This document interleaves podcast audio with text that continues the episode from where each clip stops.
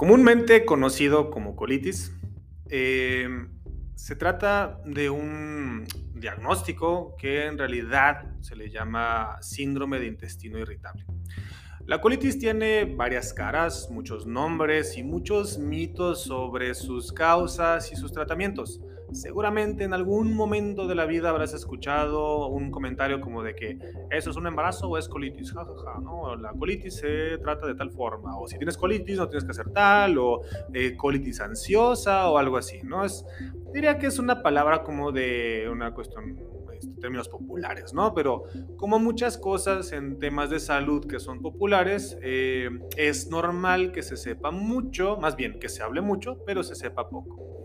Y bueno, pues el día de hoy vamos a plantear el tema ya estrictamente hablando del síndrome de intestino irritable y que para antes de iniciar quisiera puntualizar que lo que aquí se diga pues no es tal cual un diagnóstico, ¿no? O sea, si nos escuchas, y te identificas y tal, no digas, va, mira, ya me diagnosticaron aquí gratis escuchando este podcast, ahora voy a iniciar mi tratamiento. No hagas eso, por favor, si no, ponle pausa por favor ya no nos escuches. Eh, no te autodiagnostiques, no te automediques, nada más esto es una cuestión de divulgación. Si te identificas con lo que decimos aquí, eh, te son algunos puntos, pero tal vez otros no, de verdad, lo más recomendable es que te acerques con un profesional. Ahorita también vamos a platicar un poquito sobre cómo son los tratamientos en términos muy generales, pero no olvides que también los tratamientos siempre son personalizados. Entonces, esto, insisto, como para em, quitar los mitos y las ideas que hay en torno a lo que comúnmente se le llama colitis, entender de qué se trata, darle la seriedad de que se trata de una, una condición de salud que puede pasar si no lo atiendes y que podrías hacer en caso hipotético, ¿no? Y bueno, pues eh, empezaremos eh, este, el tema y este, asesorándonos de eh, una de las nutrólogas del equipo, Alejandra Castañeda, quien ya nos acompañó en el episodio pasado.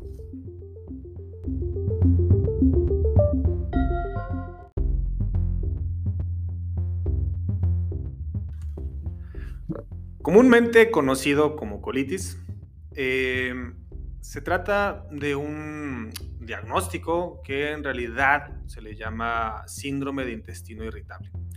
La colitis tiene varias caras, muchos nombres y muchos mitos sobre sus causas y sus tratamientos. Seguramente en algún momento de la vida habrás escuchado un comentario como de que eso es un embarazo o es colitis, ¿no? La colitis se trata de tal forma, o si tienes colitis no tienes que hacer tal, o eh, colitis ansiosa o algo así, ¿no? Es, diría que es una palabra como de una cuestión términos populares, ¿no? Pero como muchas cosas en temas de salud que son populares, eh, es normal que se sepa mucho, más bien que se hable mucho, pero se sepa poco. Y bueno, pues el día de hoy vamos a plantear el tema ya estrictamente hablando del síndrome de intestino irritable y que para antes de iniciar quisiera puntualizar que lo que aquí se diga pues no es tal cual un diagnóstico, ¿no? O sea, si nos escuchas y te identificas y tal, no digas, va, mira, ya me diagnosticaron aquí gratis escuchando este podcast, ahora voy a iniciar mi tratamiento. No hagas eso, por favor, si no, ponle pausa por favor ya no nos escuches. Eh, no te autodiagnostiques, no te automediques, nada más esto es una cuestión de divulgación. Si te identificas con lo que decimos aquí, eh, te son algunos puntos, pero tal vez otros no, de verdad, lo más recomendable es que te acerques con un profesional.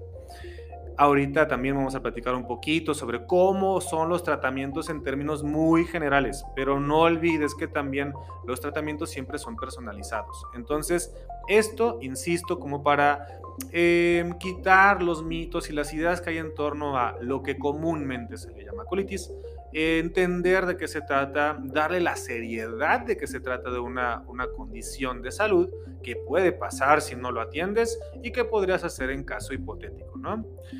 Y bueno, pues eh, empezaremos eh, este, el tema y este, asesorándonos de eh, una de las nutrólogas del equipo, Alejandra Castañeda, quien ya nos acompañó en el episodio pasado.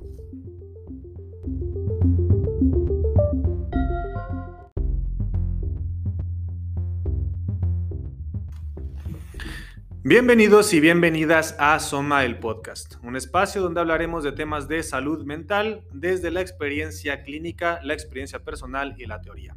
Yo soy Miguel Cisneros y como comentaba hace rato, el día de hoy nos acompaña otra vez una experta en el tema. Eh, bueno, según me comentó y espero que no me haya estado mintiendo, tiene una certificación para la atención en el síndrome intestino irritable.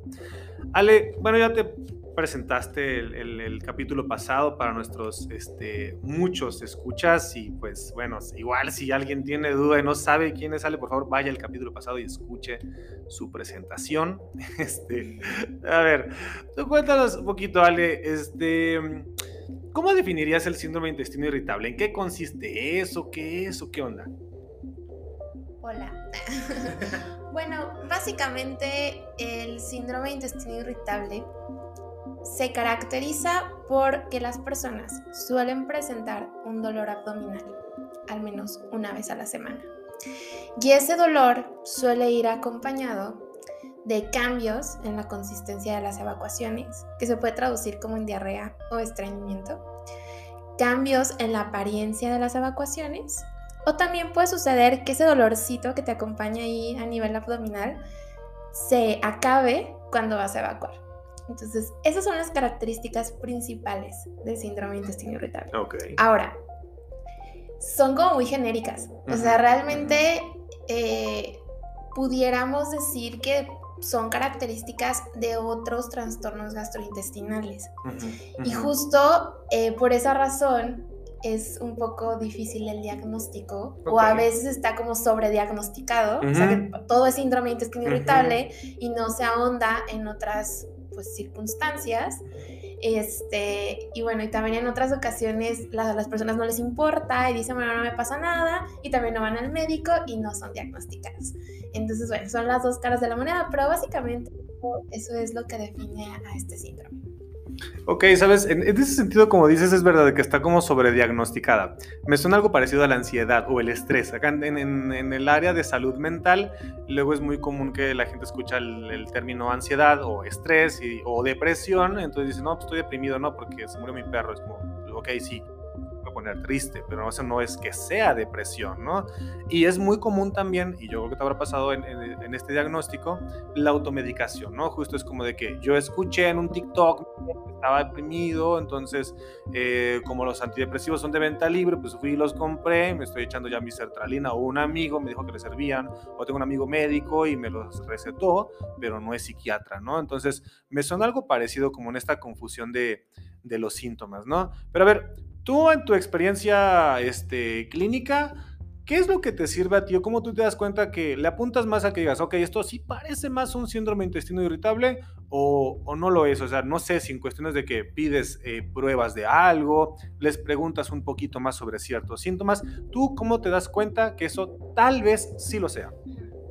Bueno, primero quiero aclarar que los nutriólogos no podemos diagnosticar. Bueno, detengan el capítulo aquí, vamos a acabar. A ver, no, a ver, a ver Ok, creo que entiendo el punto, pero haberte explicado, ¿por qué no puedes diagnosticarlo tú? Porque eso es algo que debe hacer un gastroenterólogo, o sea, un médico especialista. Realmente yo puedo deducir y plantear un, plan de alimentación dirigido a, disminuir los síntomas, a controlar los síntomas, que ahorita hablamos un poquito más de eso, pero como tal yo no le puedo decir a la persona, ¿tiene síndrome de intestino irritable? No. O sea, yo hago una evaluación de los síntomas, eh, hago algo que, que, se le llama evaluación de norte a sur. Siempre que hay trastornos gastrointestinales, eso es lo que, lo que hago. De norte a sur se refiere a que te vas de arriba hacia abajo en el proceso digestivo. O sea, lo evalúas desde Oh. la parte sensorial, cómo está el sentido del gusto, cómo está el sentido del olfato, cómo está la masticación, la deglución, em, cómo está la producción de ácido en el estómago, la producción de enzimas, etc. Entonces, siempre es importante como identificar qué parte de ese proceso que va de norte a sur está mal, en dónde hay por ahí algún error que podemos mejorar con suplementación o con cambios de hábitos, este, quizá añadiendo, quitando ciertos alimentos. Incluso también a veces este, parte como del diagnóstico diferencial que teóricamente se tiene que hacer en síndrome de intestino irritable, es identificar que no haya algún trastorno hormonal. Por ejemplo, checar tu perfil tiroideo. Porque si tú tienes hipotiroidismo y no te has dado cuenta, es muy probable que toda la parte gastrointestinal esté alterada y tengas muchos síntomas gastrointestinales. Muy parecidos. Sí, es que se puede confundir. La verdad es que el síndrome de pronto estoy y de pronto es nada. Entonces tienes que diferenciar muy bien esa parte. Pero bueno, yo, yo lo que hago en consulta es, es este, descartar distintas situaciones y ya dependiendo de cómo vaya el descarte, mi última opción es hacer un tratamiento que es específico, que es un protocolo específico para síndrome de intestino irritable. Pero si arreglando otras circunstancias, dando suplementos y demás, el tema se arregla y la persona se siente bien, pues bueno, ya no me voy a esta última instancia que es el protocolo que, te menciono, que es el que tomé la certificación. Ok, ok. Eh, pero justo ahí me, enseñaron eso, fue así de, a ver, primero se tiene que descartar esto, tienes que, que darte cuenta de que efectivamente todo lo demás está funcionando adecuadamente.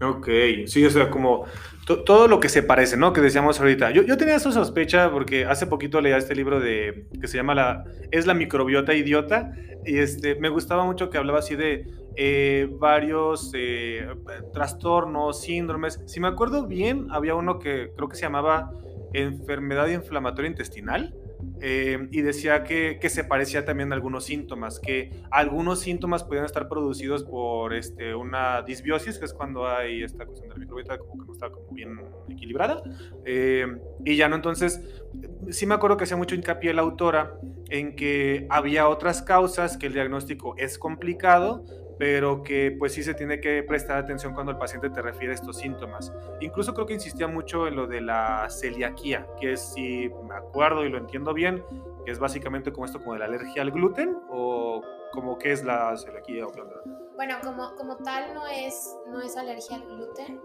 La alergia al gluten es, es diferente. O sea, una persona que es alérgica al gluten no puede entrar a una panadería, por ejemplo. ¿En serio? Sí. O sea, eso existe así de alguien entra a una panadería y que se empieza a hinchar o algo así. Sí, se, te puede llegar a morir. Oh, Obviamente es un algo sumamente extraño, pero este...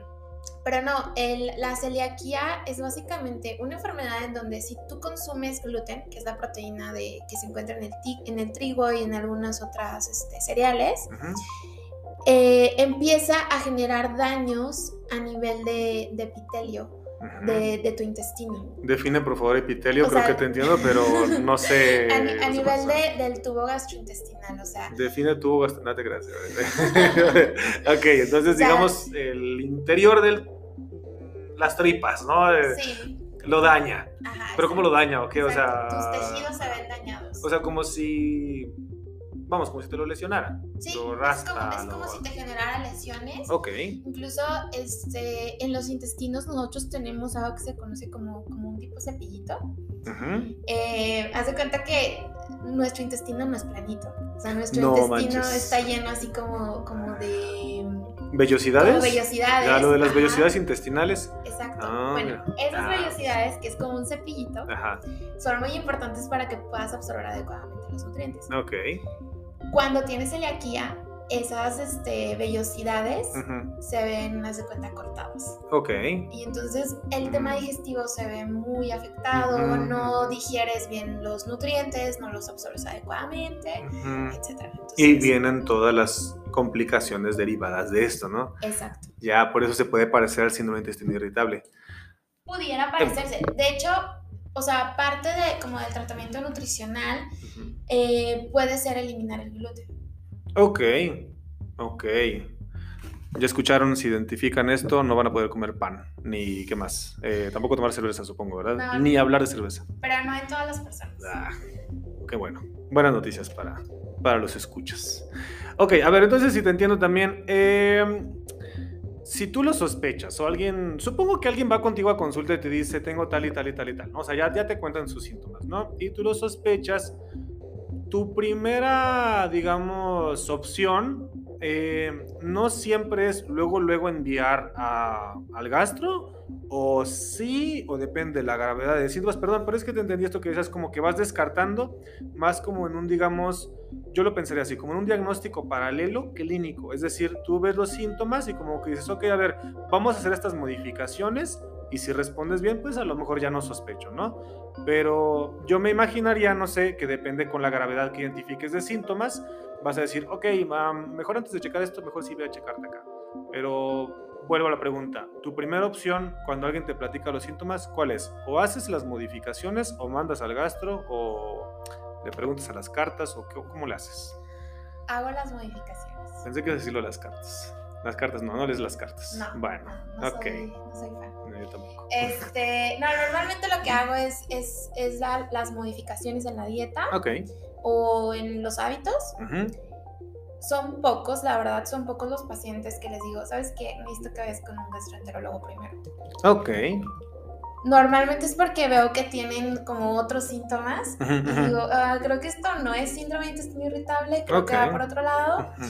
Y también la realidad es que ya llegan muchos pacientes con el diagnóstico. Es decir, fui con un gastro y el gastro me refirió a nutrición. Fue de, oye, ve con un nutriólogo. Lo necesitas porque no puedes estar todo el tiempo con los medicamentos. O sea, realmente si tú no controlas tu dieta, vas a ir con síntomas. Sí, sí, me imagino. O sea, por ejemplo, esto como dices de lo del gluten, ¿no?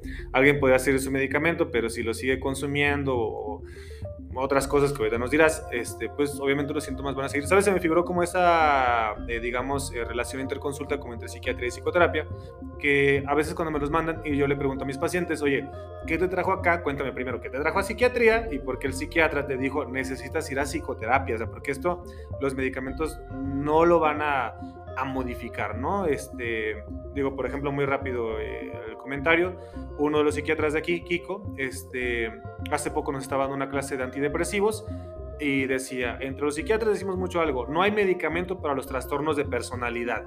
Ahí es donde, donde ya se puede como derivar y supongo que ahí es también donde ya te dicen, ok, este, porfa, eh, necesito que cheques esa parte de los hábitos, de eh, ciertos alimentos, cuáles sí, cuáles no, tal, todo ahorita lo que decías incluso de como de norte a sur, ¿no?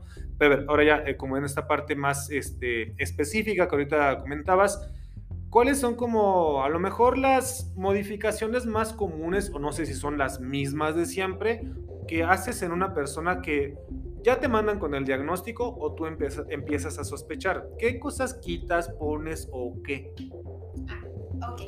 Bueno, ya cuando vienen con el diagnóstico, lo que hago es eh, iniciar con una dieta baja en FODMAPs. Los FODMAPs es un tipo de, de carbohidratos que son fermentables a nivel intestinal. ¿Qué sucede? Estos carbohidratos, si tú eh, tienes síndrome de intestino irritable, generan cambios en la motilidad intestinal que pueden ir desde generarte diarrea. O falta de movimiento en tus intestinos y entonces desarrollas estreñimiento. Oh, Pueden generar este como atracción hacia el agua, o sea, jalan como agua de tus tejidos y eso hace que te dé diarrea. No sé si en alguna ocasión llegaron a ver los, los Diments, que ¿Qué? los Diments, ¿Qué es unos, dulcecitos. Yo no, me acuerdo. no. Bueno, unos dulces deliciosos Ok. que, que tienen, est- están endulzados con un FODMAP, que Ok. es maltitol, me parece. Ujú, Entonces, en la parte de atrás de las precauciones decía, el consumo excesivo puede generar diarrea. En serio. Y es por- porque justo es un FODMAP y Ujú. porque justo puede tener este, este efecto. Ya. Se le llama efecto osmótico. Entonces, Ok, ok. este, pues bueno, generan estas, estas modificaciones a nivel gastrointestinal. Y aquí la situación es que primero, lo primero que deben saber es que hay varios FODMAPs. O sea, no es nada más un tipo, Uno. o sea, son, Ok. son varios. Ok, perdón, perdón. Ajá. Varios tipos. O sea, es que yo había escuchado de esto, había visto de esto, pero es como, se me figura como una, una tabla de los alimentos que te pueden hacer daño si tienes síndrome de intestino irritable. Algo así lo entiendo como muy a grosso modo. Sí, algo, algo muy, muy a grosso modo. Ok. O sea, lo que hago es que les quito a las personas todos los alimentos altos en FODMAPs. Esto incluye muchas veces alimentos que no contienen azúcar, pero que están endulzados con sustituto de azúcar. Como el dulce que decías ahorita. Ajá, Ah, exacto. Por ejemplo, he tenido pacientes que me dicen, no, es que yo tengo síndrome de intestino irritable y pues no entiendo por qué todo el tiempo estoy inflamado. Y ya checo su alimentación y resulta que toman bebidas sin azúcar, chocolate sin azúcar, miles de cosas sin azúcar. Ok. Y eso está empeorando sus síntomas. Órale. qué. Entonces, no tenía idea. Sí, entonces eso es lo que se hace. Se quita todos los alimentos que te pueden estar generando síntomas. ¿Me estás diciendo que es más saludable tomar coca normal que una coca cero? No, tampoco. Ah, ok.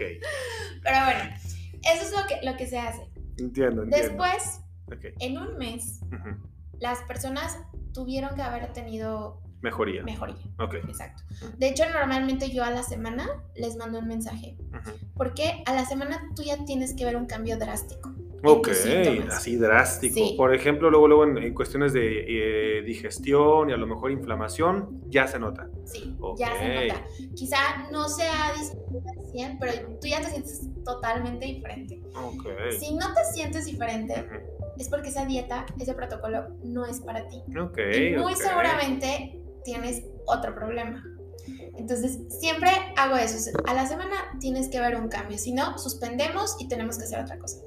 Normalmente se ve un cambio y las personas están con esta dieta durante un mes. Y después hacemos algo que se le conoce como reintroducción. Reintroducción. Ajá. Ok. Aquí en la reintroducción, yo les doy una lista de alimentos a las personas con distintas cantidades.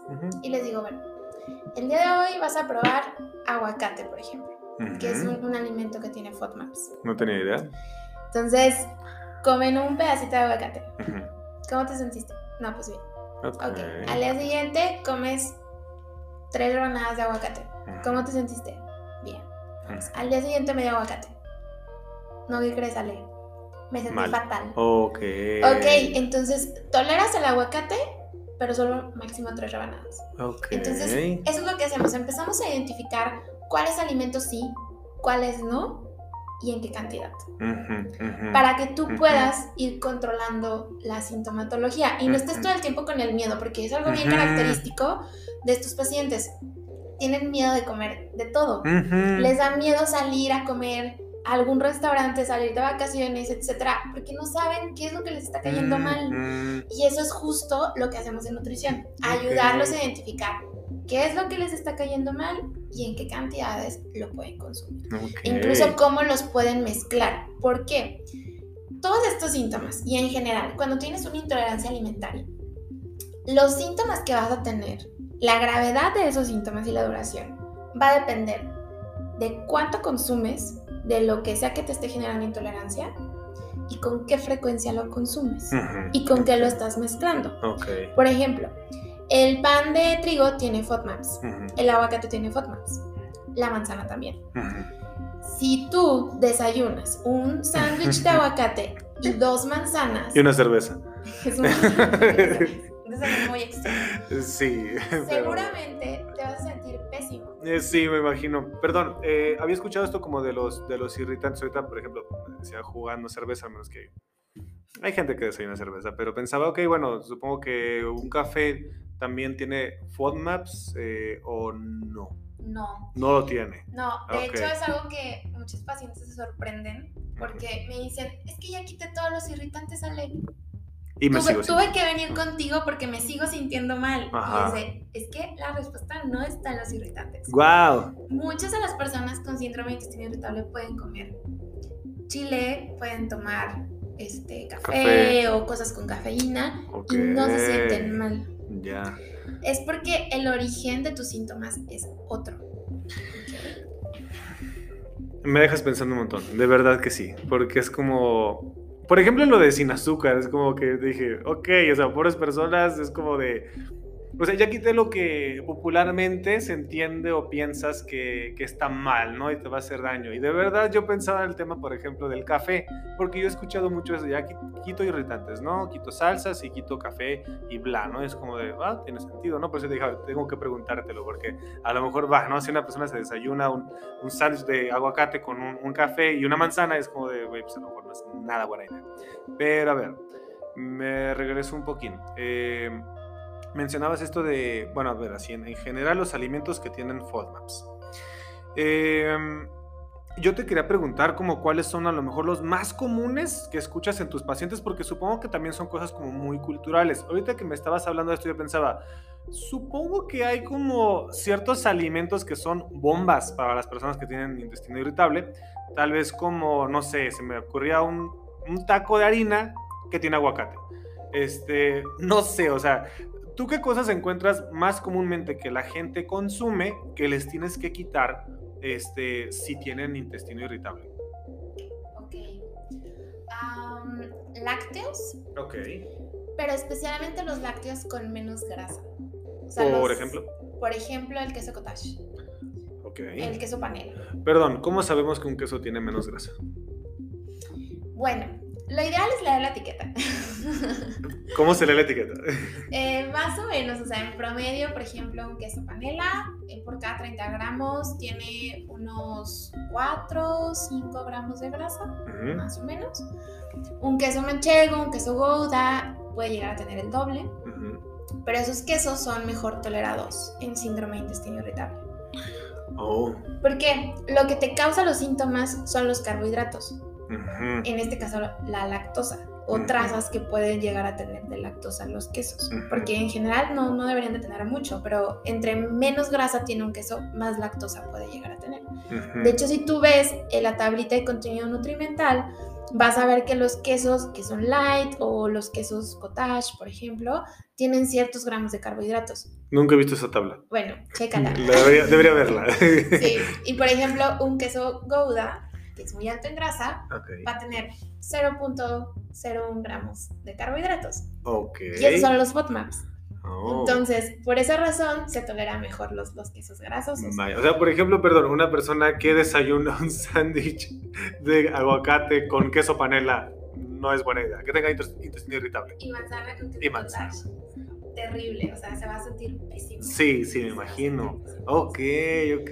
Y, perdón, pero ¿sabes qué? Me imagino que qué frustrante debe ser para muchas personas que piensen, estoy, entre comillas, desayunando saludable, ¿no? Porque es, un, es un sándwich de aguacate, o sea, es, aguacate, es, natural, está bonito y mira, el queso panela luego puede estar como muy, muy este, como romantizado, idealizado, por eso ahorita me llamó la atención que dije, ¿cómo que los que tienen menos grasa, no? Uno pensaría que no, la grasa es mala, ¿no? Entonces, si tiene menos grasa, no me va a hacer daño. Y le pasa esto y desayuna una manzana también a esa persona y dice, no manches, yo estoy comiendo bien y me sigo sintiendo mal, ¿no? Exacto.